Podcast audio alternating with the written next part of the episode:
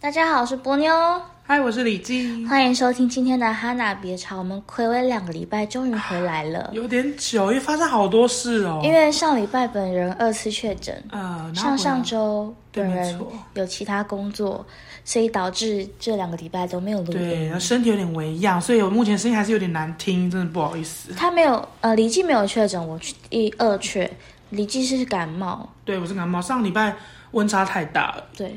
然后我们全公司都感冒，大家都以为自己确诊，但只有我一个人确诊。对，全部人都在家上班。对，好，呃，要讲一下，其实我们这一次回来要讲的不是一些新奇好玩的新闻，是一个非常大的，在国际社会中一个非常恐怖的命案。真的，最近瞩目到爆。对，而且因为本人在写这几篇新闻的时候，都会觉得非常的不舒服，就是因为描写的太巨细靡遗了。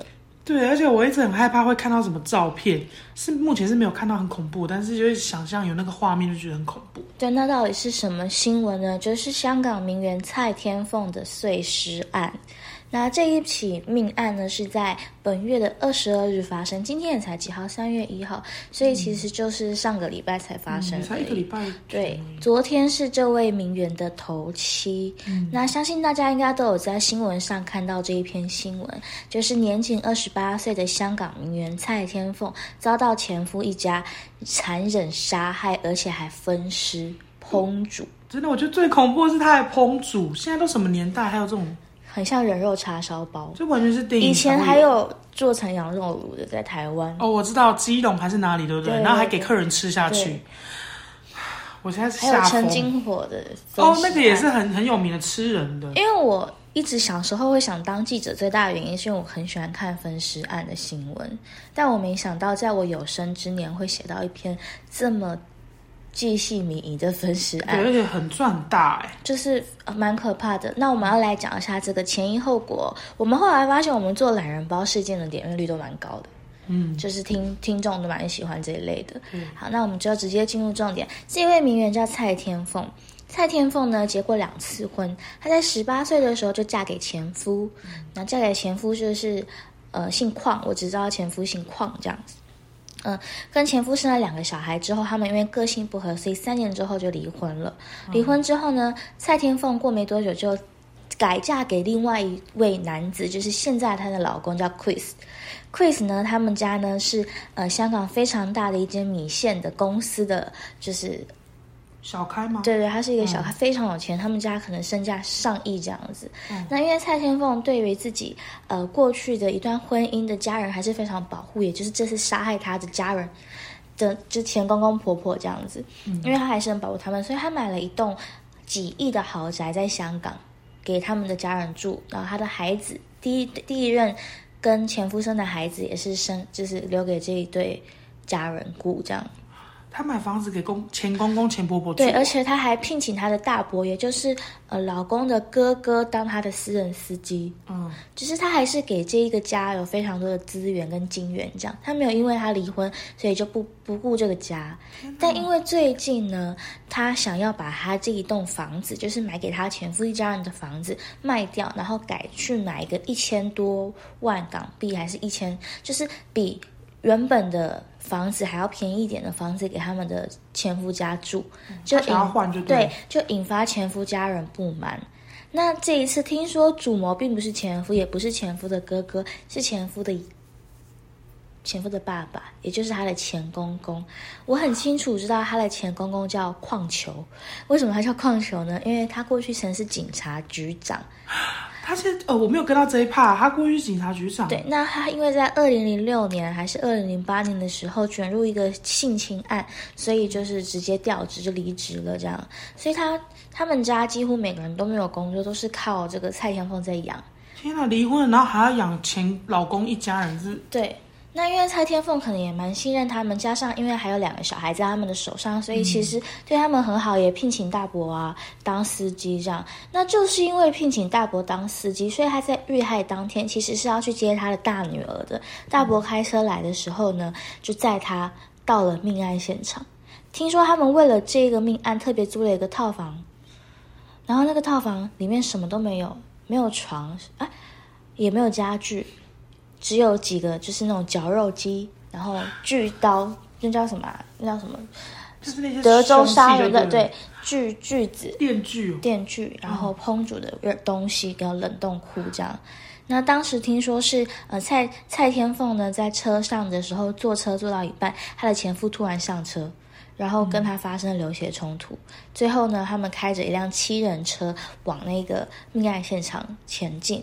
然后蔡秋凤跟不是蔡秋凤，是蔡天凤，蔡秋凤，对不起， 不好蔡意思秋凤，对不起， 真的会忍不住因讲为。这边蔡天凤就下车这样，然后再也就没出来了。那在二十二日发生这起命案，所以她的现任的丈夫家人就通知媳妇不见了嘛，老婆不见了。但是在二十六日，香港警方发现他们在大埔龙尾村某村屋内的汤锅里发现了蔡天凤的头这颅，光是看文字我就觉得很惊悚。你想想看，你打开锅子，然后里面是一颗头。而且那个他们煮成汤里面还有放红萝卜跟白萝卜，对，我不知道他们是他们是想要吃吗，他们想要毁尸灭迹。那干嘛煮？煮了它就会整个就会烂掉啊，就看不出来是头啊。他是想要你煮可到能化掉，对是不你是可能会以为是动物的骨头。哦，他们没有要，他们比一般的分尸案更残忍，还用对煮的。重点是呢，它的手、它的脚、它的躯干都被分分支了，都被分尸了。那目前呢，香港警方是找到了他的头颅，还有他的双腿这样子，但是一直找不到他的双手跟他的肢干，就是哦还在找，中间这一块都找不到，双手也找不到。嗯，那因为呢，前夫一家人虽然被逮了，但是非常不配合办案，导致蔡天凤到现在还没找到他的双手，也还没找到他的枝干，就是死无全尸啦。这真的很可怕。他生前应该是受到很大的惊吓。嗯，因为昨天二月二十八号，我们今天录音是三月一号，二月二十八号是蔡天凤的初，诶，不是初期，是她的那个头七。嗯头七的时候呢，她的老公就是现任丈夫，有请一位法师来做这个法法事。嗯，那这个法师就坦言说，因为呢，她在受到她的魂魄受到很大的惊吓，所以有点魂飞魂魂飞魄散。魂飞四散欸，因为他他死状真的太凄惨，被分尸又被烹尸，嗯，所以等于说如果不好好处理的话，法师是说她可可能没能有办会法永远投不胎能超生投胎。这很可怜，因为明明他就是一个那么善良的人，还买房子给他们住，就他自己不得超生是怎样？对，然后还有一则新闻是说，他有一位好朋友，也是一位明星啦。因为这个蔡蔡天凤本身呢，生前非常喜爱小动物，然后也很喜欢做一些慈善的事情，所以他广交很多明星，就是跟他一起做慈善。有一位明星就说，他们昨天在验尸，验尸也是请家属去看。那在准备要进去的时候，法医就有跟他们的家属说，要做好心理准备，因为真的不好看，然后你可能会崩溃。那当时这位明星也有进去里面看，他说他真的是腿双腿瘫软，就是虽然伤口的部分都被盖住了，但是你还是可以看得出来，他就是散落的状态。他是一个破碎的尸块，他也是没有办法完整哎。对。然后他们家认识的时候，应该会超崩溃。对。好可怕哦！而且他才二十八岁，对啊，她还那么年轻，看起来也很成功。因为她是不是虽然说她老公也很有钱，但她是不是自己本身也蛮厉害的？本身家人就非常有钱，但是并没有说他的家人是做什么的，这个我有查过。嗯，然后呢，虽然她嗯、呃跟现任丈夫结婚，但其实没有登记，所以有一派说法是说她的前夫会做这些事情是她的财产啊，或是她剩下的一些遗产之类的，是会留给她的第一任丈夫生的小孩。不会留给第二任丈夫，所以他们把她杀掉的话，可能可以拿到一笔非常巨大的遗产，那前夫这一家人会不会太废？而且是一家人。重点是连公公前公公的情妇也跟着一起加入，你说情妇也参与在分尸，还是说？他主要不是参与分尸，他主要参参与的是藏匿啦，就是藏哦匿凶手。嗯，他们一家人竟然没有一个人， 没有一个人觉得这是不对的事情。嗯而且他们都没有工作、哦，还有小姑也是跟着一起做这件事。哦，小姑也有啊，也就是前夫的妹妹，对不对？嗯对前夫的哥哥、前夫的妹妹、前前夫然后跟公前夫的婆公公婆还有婆情妇，对，这一家人到底在干嘛？非常可怕，啊所以就是细思极恐哎、这而且今天我也有看到一些进度，是说蔡天凤的社群，她的小红书还是什么的账号，莫名其妙在她死后呢，有一些她本来隐藏的贴文都被公开了。那隐藏的天文本来是什么？她没有提到，但可能就是一些我不知道，可能他自己以前典藏的一些天文就突然被公开，表示他死后有人去动他的账密， Oh my god！我就觉得好可怕哦，真的是网友都说细思极恐。其实很难过，因为，嗯、我们近几年来很少看到这样子这么严重的分尸案，大部分的分尸案都是情杀嘛，嗯，很少为了那种谋财害命的，而且是一家人去对待一个二十八岁的近，我觉得她还是小女生，嗯，对，就是这他样好对歹待也是她。他们的恩人吧？对啊怎，么会这样被对待？其实看着真的很难过。然后郭富城的老婆方圆呢，也有发文悼念他的好友蔡天凤。他说他只想问一千个为什么，就是不能理解为什么会发生这种事情。这阴影应该走不出去，因为那个自己的好朋友被被用这么残忍的方式对待，而且每天新闻都在推播，对你，你都会一直看到。你要想象，如果今天假如说是波妞好了，波妞有一天突然失踪，然后你再知道波妞的消息是哦，波妞被分尸了，李记应该也会很想吐吧？他那个吐不是说我不舒，就是会觉得呃，怎么会有这种事，然后就会很想吐出对来对对，种那种吐。感觉就是觉得说我我人无法性很太恶心了，就是对，我会觉得怎么会发生这种事？明明他刚开始，他前几天还好好的，他怎么会突然就这样说没就没，而且还那么残忍？可以补充一下，其实呢，他现在找到了头颅、胸骨、锁骨跟下腿骨，嗯那主要的躯干跟双手是消失的无影无踪。那他们香港的警方呢，是打算到一个垃圾堆里面找，但是那嗯个垃圾堆有八千多公吨，真的不好找，所以有些很已难经找没到了。。你也不知道是动物的躯干还是人的躯干，所以其实硬要说的话，我觉得要找到它的全尸是不简单的一件事。对啊，就算你要修复，你也要找到躯干，可是没有躯干，你怎么修复？真的真的是很难过，因为你们可以去看这位死者的照片，他的照片都会直勾勾的看着镜头，所以你就会有一种他好像想跟你说话的感觉，就是是它很漂亮、很精致，然后你就很难想象它被这么残忍地对对，待。因为他的身体，那我们现在看到照片都可以看到他身体完整的样子，你就能想象，天哪，他离开的时候他是以什么样的方式离开的？嗯，而且法师说的也是蛮有道理，他受到那么大的惊吓，如果要招魂的话，可能还真的不知道怎么、怎么招。嗯就说要请很多神去把他找回来，因为他好像就是真的是魂飞魄散，就是四处跑走了，他自哦己也不知道自己发生什么事。好沉重哦，我觉得这好难哦，因为他也不知道前夫一家人会是这么残忍的人。他还聘请他前夫的哥哥当司机耶，欸他怎么人那么好？因为离婚了，老实讲，也因嗯没有为那有么多责孩任。子，因为就有朋友出来哦说，他最重视的就是他四个孩子，因为他跟现任丈夫也有生两个孩子，嗯，就是因为这四个孩子让他走上这条路，因为他太在在乎他的孩子了。对，而且讲到孩子，才突然想到他的孩子以后怎么办？嗯他孩子现在是国小吗之类的？嗯，最大的好像是十岁，然后目前有说他们孩子的学校现在禁止小朋友用电子软体，就是不能让他们用通讯软体，因为不想让他们看到这篇新闻这样。那我觉得十岁可能，我觉得都大概知懂道，欸一定都会听到。因为其实十几岁国小的时候，我有时候看新闻，我也是大概懂那个情杀案还是什么命案啊是什么意思。对，但尤尤其尤其是自己的妈妈突然不见了，对，而且又这么残忍，其实是看得懂的。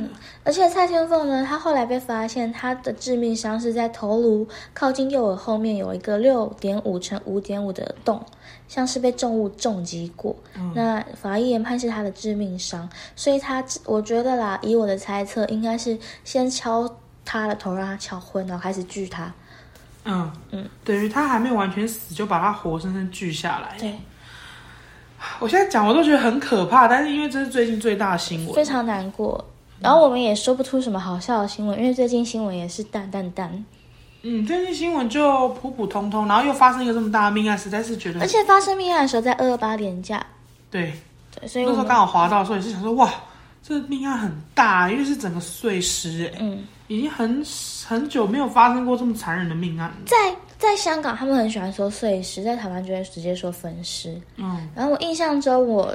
近几年台湾比较严重的分尸案，应该是那个华山大大草原那个射箭教练的哦，对分对尸对，案，这个很有，还有一个板桥的恐怖情人把他的台大研究生的女友杀掉，嗯，那也都全部然都后是后来情自杀，杀嘛。对，嗯那嗯、呃我印象很深刻的是我小时候很很关注的一个分尸案是陈金火陈金火分尸案。哦，这个我后来都还有再去找东西来台湾啊看，说就是那个啊，台湾启示录很多没，错没我错，很喜欢看，就是法眼黑与白，嗯对，很好很好看。就是陈金火还有广德强他们是那个台中东海大学附近机车行的老板跟学徒，哦然后他们一起把一位失那个失信女跑选员杀掉。嗯，杀掉之后呢，也是要用分尸的方式把嗯它，可是是藏在水塔里。对他还要把部分的肉带回冰箱冰还是什么？他还有吃他部分的肉，对，可是他自己是到死都不承认，对后来到对他伏法都不承认。他对他一直说他不是他，不是他，但广德强就已经承认，就是他的学徒有承认说是，而且他们当时是把他的皮割下来，就是千刀万剐这样割下来。我其实看到广德祥的脸，我都会觉得很害怕，因为他眼神非常阴森我觉得陈金回很可怕哎、啊。对，我要我要讲陈金华，抱歉讲错，广德祥是那个年很年轻的小伙子。你就会觉得他，你就觉得他好像还可以，就是能理解他，可能是被逼的，可能就是对对对师傅在旁边说动手动手这样，可是陈金火那个样子，你就会嗯觉得，就是他都会有一股冷笑，看不出来他到底想表达什么。而且听说他每一次就是会打死不承认，而且其实他不是第一次杀人，嗯对，之之前前有一有一起好像也是疑似也是他保，险员。但没有证据，对好像是也是台中的对，就是一样是陈金火，然后嗯是呃一样是做保险拉保险，他都用拉保险的方式把对方杀掉。那陈金火、广德强都已经伏法了。那刚才我说了，黄山华山大草原的这个呃分尸案的主嫌还没有伏法，他好像是被判无期徒刑了。啊现在几乎都不太可能判死刑，嗯所以每次等到最后都是无期徒刑。有啦，最近最最近被判死刑的就是那个翁翁仁贤吗对？翁仁贤，哦，就是除他已经伏法了嘛。对对，不对除夕的时候把全家烧掉这个。哦，这个也非常惊悚。我想问，讲到这个，你是支持死刑的吗？呃，我个人是支持的。我觉得我支持死刑，但我觉得死刑要延后、欸。就是我是觉得可以拖就拖，因为我一直觉得会去杀人或是去做分尸这些举动的人，脑袋应该跟一般的人不太一样，他们应该被值得拿来研究一下。嗯，应该是需要去研究、探索，说他有什么样的因素才造成他这样，对，我们就可以来嗯预防。到底对我觉得预防大于就是常常讲那句话叫什么？那个什么大预防大于治疗。啊，对对对对，就是我觉得像郑杰，他很快就被伏法了，但是我嗯们到现在还是不知道他为什么要做这个随机杀人的举动。对啊，只知道好像他以前有国小女同学惹怒对，他，他是讨厌女生，但是详细就是你没有去探索他为什么永会有远这不样知的道想为法。什么。对嗯，像欧仁贤那种，你就知道为什么，因为他就说他就是恨他的家人，他觉得他的家人不他就公有点平。反社会人格。对，但是有一些人，你真的永远都不知道他为什么要杀人，然后在很快的时间内被枪决掉，你永远都不知道为什么。嗯，所以我觉得，会觉得当初郑姐只是为了要平息民怨，所以很速速的就就伏法了。嗯，他好像不到两年就被毙掉。对啊，他算是非常快，因为现在几乎都拖很久。他二零一四年犯案，二零一六年毙掉。嗯，很快。那时候他也才二十一还二十三岁。因为听说那个时候就是呃，郑杰他的那个尸体要被送到中立还是哪里火化，就是当地的人还引起民怨，说不准让他火化在这里。嗯，他算是引起很大的民怨，所以所以那时候法务部才考量说，就是赶快把他伏法吧。好像也没有收尸，他的父母没有来让他收拾，是不是？还有他父母重好对，好像是我是觉得有点恐怖。对啊，你养出一个杀人犯的儿子，但是你看像这种是全家一起，我觉得这种真的是罪该不万知死道。香港现在有没有在实行的？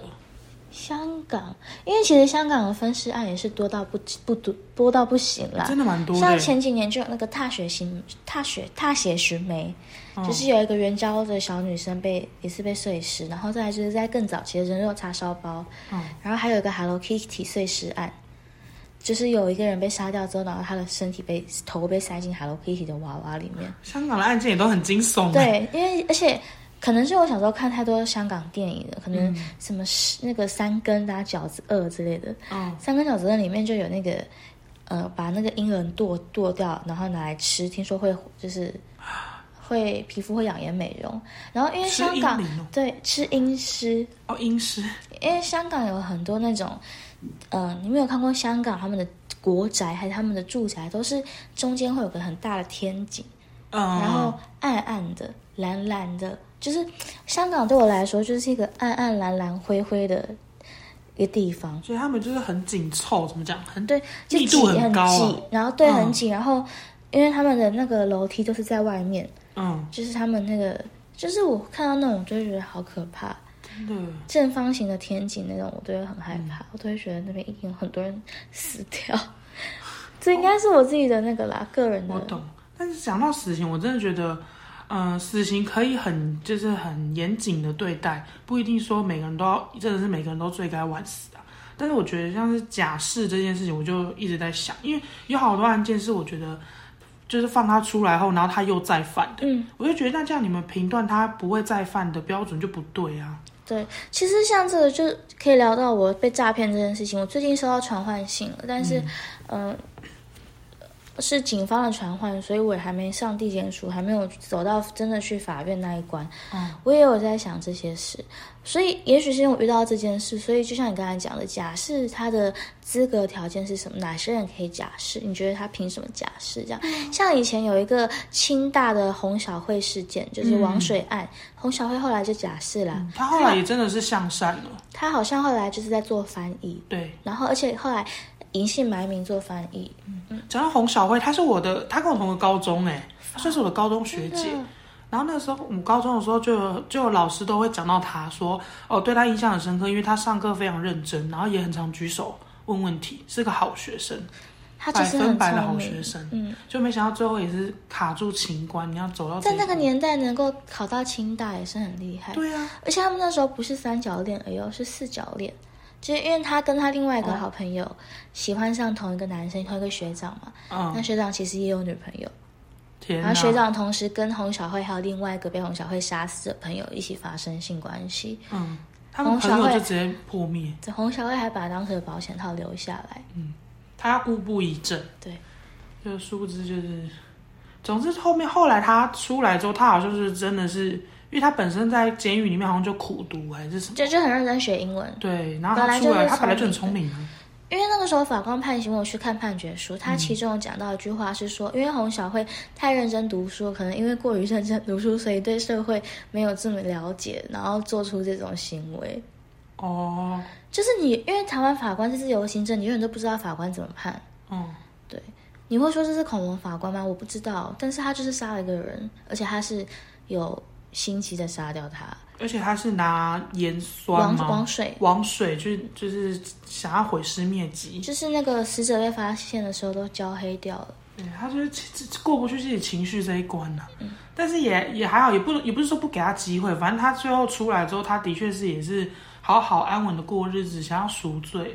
然后还有一个我印象很深刻是林清月弑亲案，就是他把哦爸哎爸他后妈来妈伏杀法掉，呃了吼死也死掉了，也服。那个时候，一九九零年到一九九九年的时候，其实还蛮多那个枪击伏法的。我也觉得那时候怎么社会那么对，乱？两千年之后就比较少针对枪击伏法的案件，嗯好像是因为当时有一段时间是陈定南当法务部长吧，他那时候大家就说哦，刽子手，刽子手，就是他就只是要速是战速决，法务部长只要一签那个一签那个名字之后，今晚就可以马上抢救一个人。嗯所以有一段时间，很多人不愿意签，因为他不想当杀人凶手。嗯，也是，尤其是现在有 Face 团体这个这么大的联盟在，所以现在更不太可能会签当然死，刑令。因为今可能也还是有很多关于跟呃像江国庆的冤案啊这种冤狱啊，所以死刑团体才会这么的呃 face 团体才会这么嗯、呃用力的去推动 face 这件事对了，情。我是可以理解，但我本人还是希望，我还是觉得要严刑峻法，因为毕竟这样子，你以还牙是得还牙，以眼还眼嘛。对，我是觉得说，我们这些好人也要有保障啊，不能说好要给他机会，可是他他早就该给他，他早就该珍惜每一次机会了，他自己不珍惜的。嗯那我们这些永远都没有做错事的、人，做坏事的人，那我们嗯不是很可怜？像你这种，你看今天蔡天凤这个是全家一起杀他，家里会没有一个人知道杀人是不对的吗？对啊，你们活到这么大，你们而且你们为了你们的理由也很荒谬。我如果是我，我做不到。对啊，就我再怎么穷，你说，哎，于真啊，你去杀一个，又讲我的本 名，蜗牛，你去杀一个人好不好？我给你三十万，或给你三千万，做不到我。做不到，为什么啊？我啊而杀且不用下这么残忍的方式，你们自己都不怕吗？我连打我的猫，我都会觉得心疼的，何我很况难是想象他杀们一一个家人。是怎么样的心理素质，怎么有办法就是策划这么恐怖的命案，而且算是预谋嘛。对啊，预谋犯，他们已经在很早之前就把要杀人的地方租好了。哎，你要去想，你要去买冷冻库什么绞肉器什么碎肉机，他是真的有碎肉吗？我不知道，因为其实警察都说是有看到一些人类组织啦。天啊，那个命案现场太可怕了，我不敢想象我。觉得警察应该都吐了吧，就是如果我是警察，我真的会吐出来。会有阴影呢，我也会吐，而且我可能会大概一两年不敢吃肉。哦，因为听说像蔡天凤的家人去验尸之后，那天都吃不下。这真的吃不下，因为在看到那个肉，就想到你女儿被这样对待，真的没她办的法。婆婆有讲一句话，我觉得很难过，就是现现任的婆婆说：“我的媳妇平常那么爱漂亮，这么漂亮的媳妇。”然后还有一个是她的奶奶，就是也是在拜她的时候讲说：“傻妹啊，你这么傻，都讲粤语，嗯你就是太傻啦！你都把好事就是送给错付的人啊，你怎么那么傻啊？”这样就很难过，就觉好得难过、哦，我觉得没有一个人可以罪该万死到需要这样子用分尸的方式对啊，去更何解况决。这女生对你们是有恩的耶，我这啊辈子都不会做这种事。嗯，好沉重哦。但是真的提醒大家小心。那我们赶快来讲一下哪一些星座是双面人好了，因为你永远都不知道你现在看到的这个人后面是怎么样的。对你永远不知道你遇到的人到底是怎样，他他哪知道他十八岁遇到的，呃，算初恋吗？也不是说初恋啊，就是她的初恋其实实是她现在的老公，然后听说十五岁的时候被她第一次结婚的男友抢走，哦，所以她现在结婚的这个老公其实还是她的初恋，对，就有点像青梅竹马这样。好难想象老公有多难过因。为你知道名媛圈其实都是认识那几个人的。嗯，那这个前夫，唉，算了，你真的永远不知道自己会遇到谁。然后我们这边有一个统计数据来自我们细致堂起啊，细水长桥就是小杰老师，就是之前来的 Jumbo。嗯对 Jumbo 说呢，有三个星座他们是双面要人。小心他们。对，OK，我们我有之点前吓到，我竟然榜上有名，我没有，我必须要好好来澄清一下。好，那我们直接来讲第三名，好，第三名就是我们的天蝎座座，合理。我也觉得。天蝎座是蛮合理的啊、他们说呢，天蝎座口风虽然很紧，但若与他们分道扬镳或是不再友好，这些秘密呢就会被他们拿出来换取一些想要得到的东西。毕竟这对他们来说就是事实罢了，一点也不重要。我是觉得天蝎座应该是蛮聪明的，而且有一点小小的嫉妒心。我想来讲一个天蝎座的故事。好的就是本人天蝎座就是我的宿敌。我高中的你时说候，女性跟男性都是吗？女性也比较严重。我高中的时候呢，成我是一个从小就成绩没有很好的人，但是我不敢做坏事，就是我不敢作弊，因嗯，为我觉得烂烂就烂，但我不要做一件会让我觉得会良心不安不安的的事事。。对，那当时呢，我们班上有个小女生，然后那女生长得蛮漂亮的，很受欢迎，然后会会霸凌别人那种小女生。她就在我高中的时候作弊，然后结果她拿了一百分。她拿一百分之后，我就想说，干她作弊耶，我就去跟老师说，老师叉叉叉作弊，我就当廖北啊这样。嗯那当时不是只有我一个人，也有好几个人一起去讲。就后来他就只针对我，然后为了报仇，我的方法就是跑去跟我当时的男朋友说，哦，他有其他的男朋友。哎我觉得这女的好恐怖哦。啊她就是天蝎座但是她有双面人吗？还是她表面上就看起来这么可怕？他表面看起来非常的温柔、婉约、可爱，戴牙套那，她会跟你那个吗？跟你把诺吗？就会说波妞怎么样怎么样啊对吗？他都叫涵涵。 Oh my god，好假！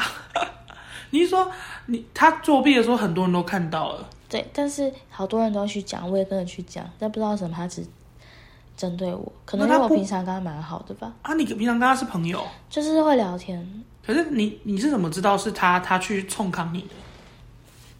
我男跟朋那个友讲男朋友讲的啊、你男朋友就说：“哎、那个天蝎女跑来跟我讲说你有别的男人这样。嗯然后我问他说，我那时候还问天蝎女，我跟他对峙说你为什么要这样做？他说你知道你做错了什么吗？然后他还跟我讲，我做做错什么？他什说么你去说我作弊，又不是只有我，全班谁谁谁都有做、啊。我就说也不是只有我一个人去讲，为什么只在乎我？然后他就他就很生气，他觉得我们是朋友，啊，他好像就是拉拉拢别人来孤立你之类的嘛。没有，因为当时我在班上也是风云人 物，你是戏戏戏核是不是？我就是大家也是跟着我好，你就是是分好心两派，很大的两派，就是他那边的朋友也不会因为这样讨厌我，因为不关他们的事，他们还是会来找我嗯玩这样。所以这个女的最后面就跟你闹翻了吗？对，我们从此之后再也没讲话。那她现在还如何他现在好像跟一个刺青师在交往吧？ ？Oh my god！你们还有关注彼此的因为动我态后是吗？来看他读的大学也不怎样，工作也不怎样， 就哎、不好意思，天蝎女，你有没有在听？就就还好，就觉得啊不要随便看不起别人。嗯，我我个人对对不起，我对天蝎座就是会有点小小的刻板印象，就是总是会觉得他们是很厉害城的府很人，对，就觉得他们是不是很厉害？我就会希望在他们面前不要这么的锋芒，毕露，锋芒毕露。对，希望就是可以韬光养晦一点，不要让他们盯上。但如果得罪天蝎座，不好意思，我觉得还嗯、呃，人类不可能只有十二种性格啦。如果只有十二种性格，多好猜啊！对啊，就是去你去测蔡天 MBTI 啊好凤，不蔡好？天凤就不会死了。对，没有那么厉害。我们现在只是讲一个，就是那个宏大观，你知道对吗？大数据，大数宏据。观。第二名呢，我来讲，第因二为名是我哎、对，因为我傻是李眼基是水瓶座。然后这个小杰老师说，水瓶座非常会察言观色，这好像是真的，总是能把一件事情处理得很好。哎、也是真的。但也因为他们有这样聪明的脑袋，他们非常懂得在里面搞一些小花样，甚至出卖自己的朋友，只为了得到一些好处。 Oh my god！我必须要说，小杰老师你很不准呢、小杰老师在日本是不是？大家在日本，小杰老师没有。我觉得除了出卖好友走在前面都有可能。哦，谢谢你。你小花样，就例如说你在文案上有些小花样啊，哦然后是你有这个是在很褒聪奖明的我脑是不袋，是对。对我是觉得水瓶座是因为有点活在自己的世界，所以他也是蛮懒得理那些风暴圈的事情。我认识的水瓶座都不管事、欸，都会说干我屁事。对啊，我我我其实有什么八卦，我是当然也会想听，但是嗯、我不会刻意说一定要去知道一些进度，或是刻意去呃问别人说现在发生什么事那样。我是别人讲我就听这样子，所以我也不会说硬要在里面刷存在。水瓶座的朋友，你要不要讲一下？真的是我们怎么会是第一非常的不准，非常的不准呢、就是小贾老师，你真的很不准， 一直骂啊他看。哪里写的啦，还是他自己的心情。我看一下，小贾老师来命理网站旺好运，哎、旺好运不是很大吗？对啊，好吧，可能刚好就是有统计到一些比较会出卖朋友的水瓶座。那我们来第一名看看是谁哈。哦第一名我吓到，第一我以名，为他们很自由奔放，第一名我也有点吓到，没想到是他、哎，竟然是射手手座。座。嗯，小杰老师说，射手座呢，射手座总是喜欢夸下海口，但其实没有很有上进心，常常在每个人面前说一套做一套。虽然刚开始会让人家觉得很真诚，到最后你就会发现他们做人根本没有那么真诚，而且非常会挑拨。我对射手座的数据不太，我觉得这句话很笼统、欸，就是、我觉得哪一句啊？他说，你就觉得一开始觉得很真诚，然后最后发现他根本没那么真诚，然后很会挑拨。过于挑拨是怎样？开始帮人家审稿， 应该就是很会在从中讲一些什么小坏话吧。哦可能说射手座就是那种很 很很很很那是什么大名大放的人吗？然后讲的好像很多，但其实啊哎，就是是哎，交给我，交给我，OK OK，交给我。嗯然后结果后来，哎，那个事情处理怎样？不是我说我要做的啊，不是那个谁谁说要做吗？哦，可能会这样，因为我射手座的朋友也不多啦，我也不确定。我自己心中，你自己心中有第一名的双面人星座吗？怎么会没有双子座？双子座跟天蝎双子座它的名字就是双子，就是双面啊呐、我觉得人都是双面的。对啊，然后双子座可能会有非常明显的两种性格之类的。但我跟我跟双子座蛮好的，我很多朋友好朋友都是双子座，只是双面人，我觉得他们是比较正面的双面人，他们不是说会在背后搞你的那种，而是说他们真的有两种不同的面相，真的是你要认识很久才能认识到另外一个面相。我们来看一下蔡天凤是什么星座，好不好？ Oh my god，真的很值得看，你来猜猜看，我觉得他这么善良的星座，我觉得他是射手哎、哎，不是，哎，他没有嗯写他是几月几号是，七月十五号，狮子吗？对，狮子座。啊，一九九四年，好年轻哦。对啊，才大我们两岁而已。大我们两三岁而已。她是家中长女，下面有两个妹妹。嗯，哦，她妈妈是网红哎、Oh my god！